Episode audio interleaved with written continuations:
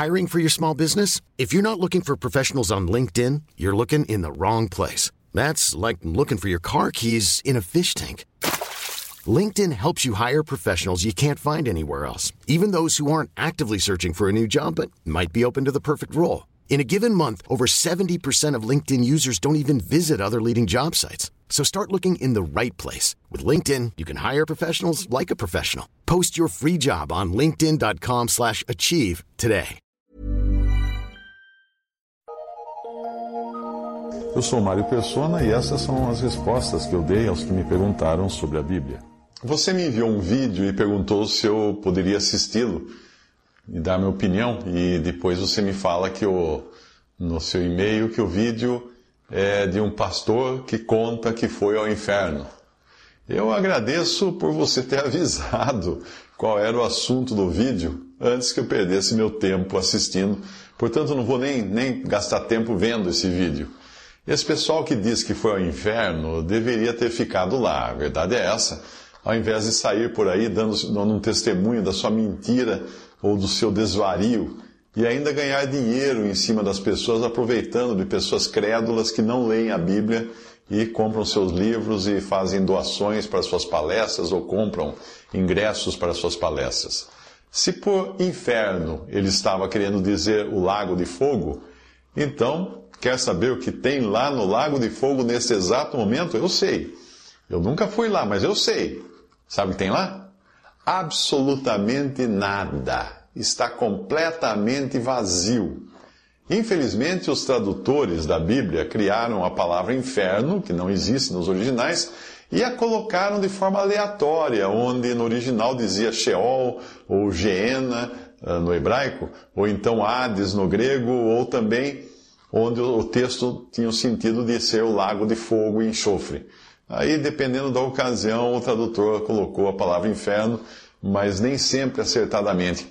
Daí se originou muita confusão ah, essa confusão foi agravada, então, com o best-seller Divina Comédia, de um escritor, poeta e político florentino chamado Dante Alighieri, considerado o maior poeta italiano e também responsável pela definição e estruturação da língua italiana moderna.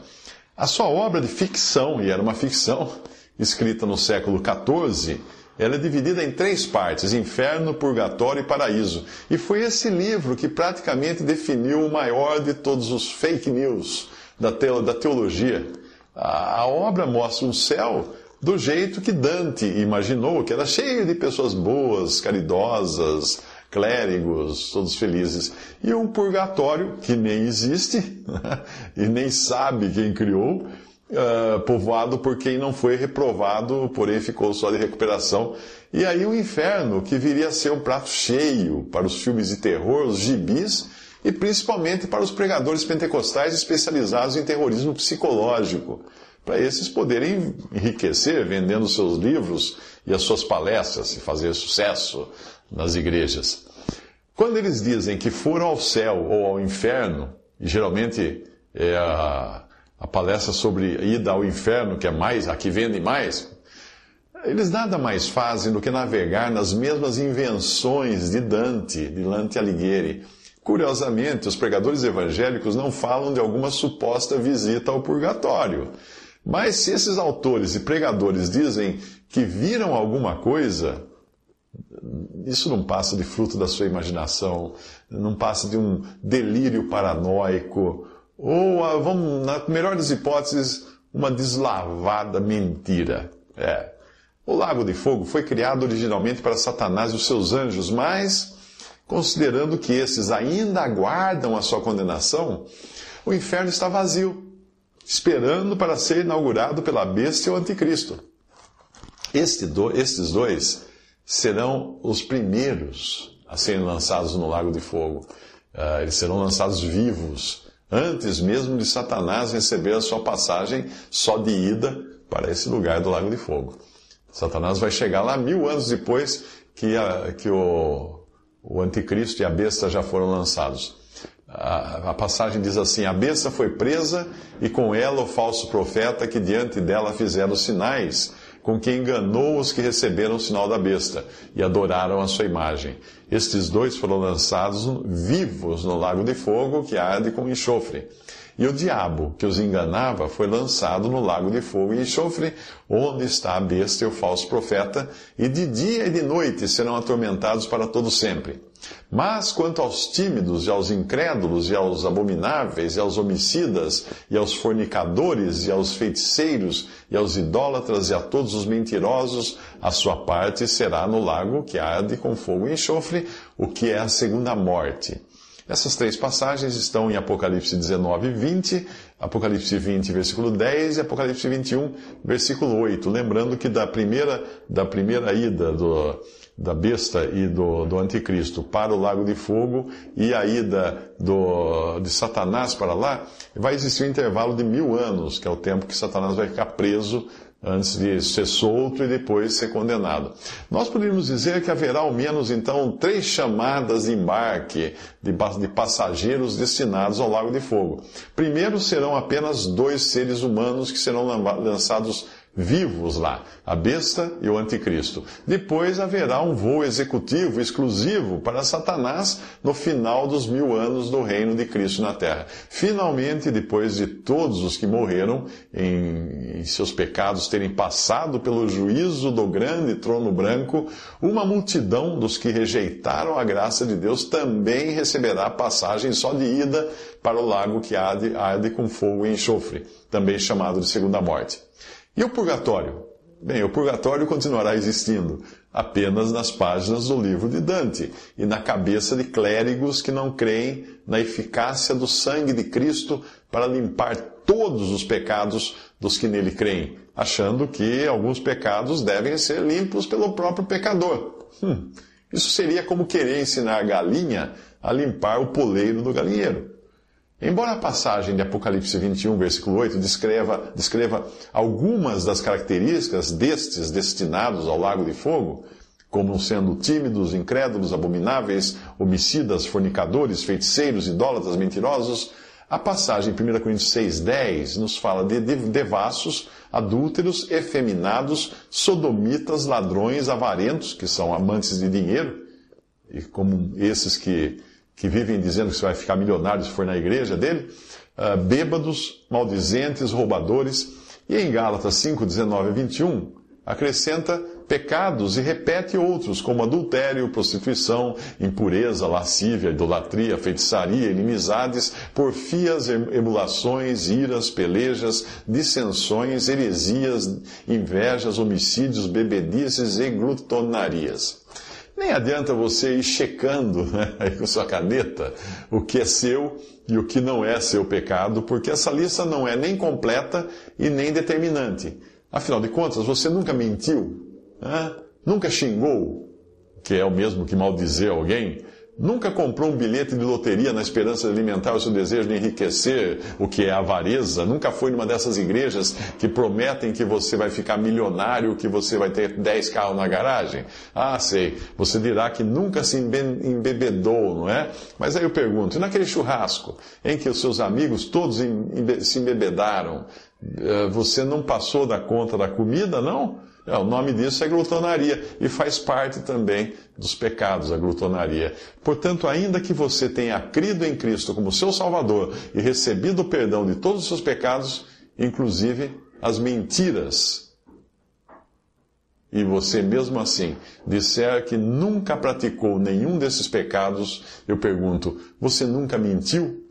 O apóstolo João escreveu: Se dissermos que não temos pecado, enganamos-nos a nós mesmos e não há verdade em nós. Se confessarmos os nossos pecados, ele é fiel e justo para nos perdoar os pecados e nos purificar de toda injustiça. Se dissermos que não, tem, que não pecamos, fazemos-lo mentiroso e a sua palavra não está em nós. 1 João de 1, eh, capítulo 1, versículos 8 ao 10. Você perdeu a capacidade de mentir ou de cair em qualquer um desses pecados quando creu em Jesus? Você sabe que é assim, a sua capacidade de pecar apenas continuou ali, latente no seu velho homem, assim como uma cobra enrolada na soleira da porta, pronta para dar o bote sempre que você for descuidado. O pecado jaz à porta e sobre ti será o seu desejo, mas sobre ele deves dominar, diz o Senhor a Caim em Gênesis 4, 7. A diferença da sua, depois da sua conversão não é que você não peca mais, não, não comete esses pecados que todos esses que vão ser lançados no lago de fogo cometem. A diferença é que agora você não é mais visto por Deus como um mentiroso, como um glutão, como um avarento, como um maldizente, etc. Pela mesma razão que você não será visto no mundo dos esportes como um pugilista só porque deu um soco no queixo de alguém ou como um, um, corredor de Fórmula 1 só porque passou da velocidade permitida na estrada.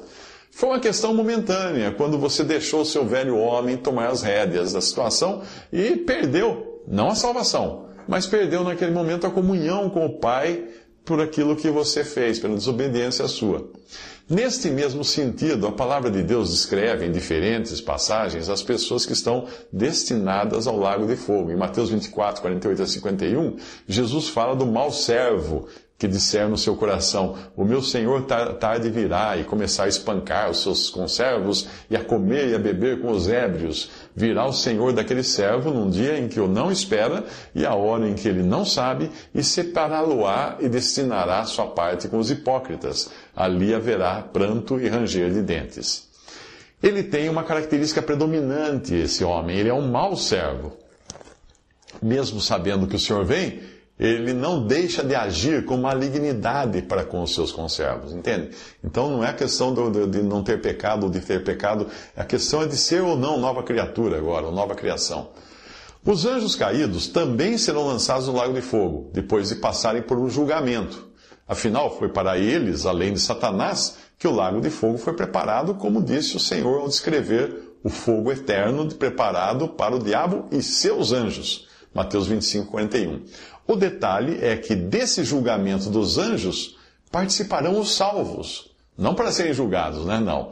Porque salvos, Paulo escreve, escreve assim: Não sabeis vós que os santos hão de julgar o mundo?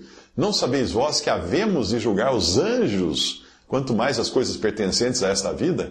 1 Coríntios 6, de 2 a 3.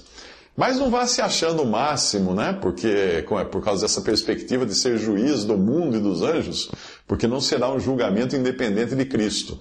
Considerando que a igreja é o corpo de Cristo e também sua noiva, é nessa união indissolúvel com Ele que nós iremos julgar o mundo e os anjos, pois sabemos que o Pai a ninguém julga, mas deu ao Filho todo o juízo é João 5, 22.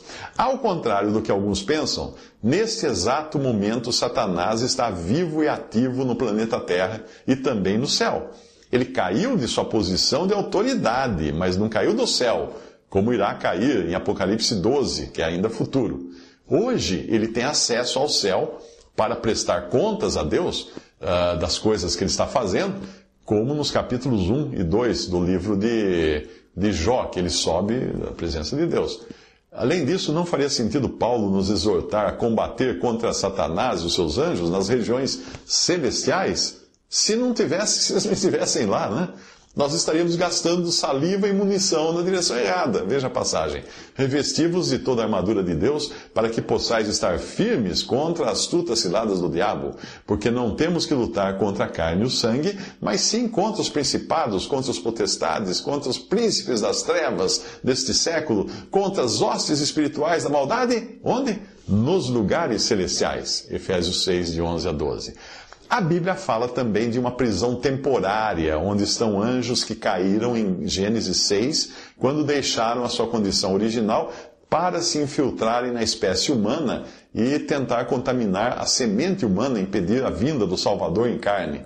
Essas passagens você encontra, além de Gênesis 6, de 1 a 4, também em Judas 1, versículo 6 e 2 Pedro 2, 4, que diz assim aos anjos que não guardaram o seu principado, mas deixaram a sua própria habitação, reservou na escuridão e em prisões eternas até ao juízo daquele grande dia, Porque se Deus não perdoou os anjos que pecaram, mas havendo-os lançado no inferno, os entregou às cadeias da escuridão, ficando reservados para juízo. Uma outra, uma outra classe de seres malignos que parecem ter mais características terrestres uh, são os demônios, ou espíritos malignos, que hoje parecem poder estar tanto na Terra quanto nessa prisão temporária, também chamada de abismo, em algumas passagens. Eles aparecem em grande profusão nos evangelhos quando, por ocasião da manifestação do Filho de Deus em carne nesse mundo, ao contrário do Antigo Testamento, que não traz tantos relatos e possessões demoníacas. Eles sabem que serão condenados por Cristo ao tormento eterno, como eles disseram ao Senhor. Que temos nós contigo, Jesus, Filho de Deus, vieste aqui atormentar-nos antes do tempo? Mateus 8, 29.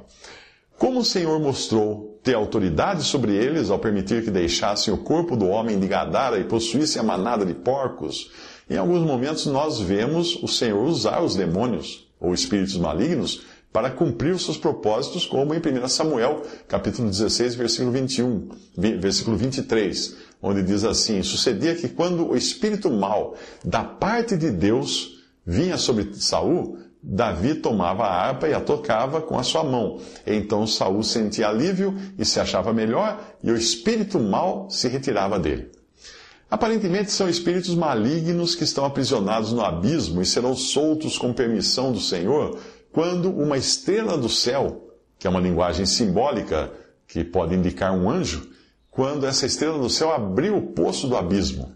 O texto do capítulo 9 de Apocalipse continua dizendo que subiu fumaça do poço como a fumaça de uma grande fornalha, e com a fumaça do poço escureceu-se o sol e o ar, e da fumaça vieram gafanhotos sobre a terra, e foi-lhes dado poder, como o poder que tem os escorpiões da terra. E foi-lhes permitido não que os matassem, não que matasse os homens, mas que por cinco meses os atormentassem.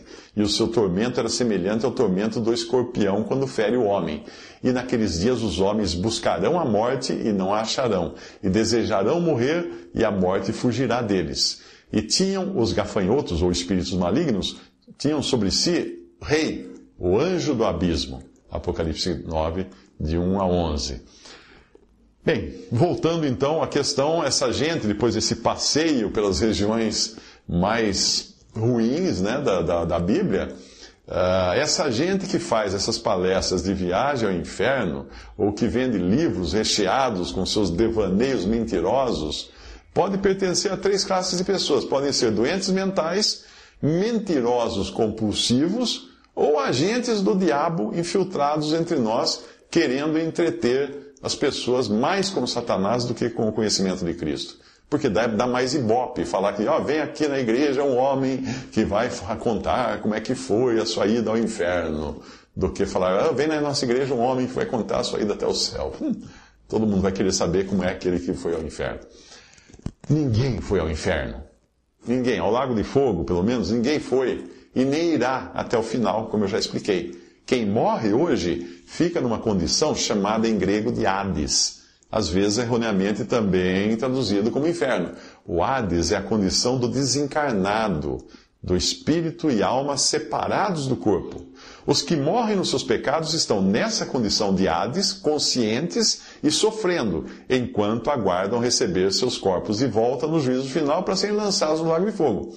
Os que morrem crendo em Cristo também estão nessa condição de desencarnados, enquanto aguardam a ressurreição de seus corpos, mas já estão em espírito e alma na presença do Senhor no céu, como ele prometeu aquele malfeitor na cruz. Então, quando você escutar alguém dizer que foi ao inferno, é melhor avisar essa pessoa de que não foi. Não foi, está iludida, tá, tá, bebeu, fumou alguma coisa errada.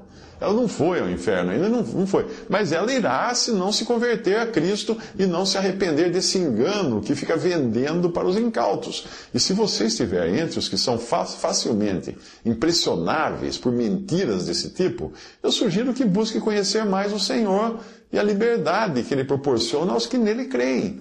Não é normal um, um, cristão viver ocupado com o diabo, e muito menos apavorado com medo do fogo eterno. Isso deve ser preocupação de perdidos, não de salvos. Como salvos por Cristo, nós devemos procurar andar dignamente diante do Senhor, agradando-lhe em tudo, frutificando em toda boa obra, crescendo no conhecimento de Deus, corroborados em toda fortaleza, segundo a força da sua glória, em toda paciência, longanimidade, com gozo, dando graças ao Pai, que nos fez idôneos para participar da herança dos santos na luz, o qual nos tirou já da potestade, do poder das trevas, e nos transportou já, posicionalmente falando, para o reino do Filho do seu amor, em quem temos a redenção já pelo seu sangue, a saber, a remissão dos pecados já. E visto como os filhos participam da carne e do sangue, também Jesus participou das mesmas coisas, para que pela morte aniquilasse o que tinha o império da morte, isto é, o diabo e livrasse todos os que, com medo da morte, estavam por toda a vida sujeitos à servidão. Portanto, agora, nenhuma condenação há para os que estão em Cristo Jesus. Colossenses 1, versículos 10 a 14, Hebreus 2, versículos 14 a 15, Romanos, versículo 8, capítulo 8, versículo 1. Não é saudável para um cristão ficar atrás dessas teorias e desses, desses insanos que dizem que foram ao inferno. Visite respondi.com.br. Adquira os livros ou baixe e-books. Visite 3minutos.net. Baixe o aplicativo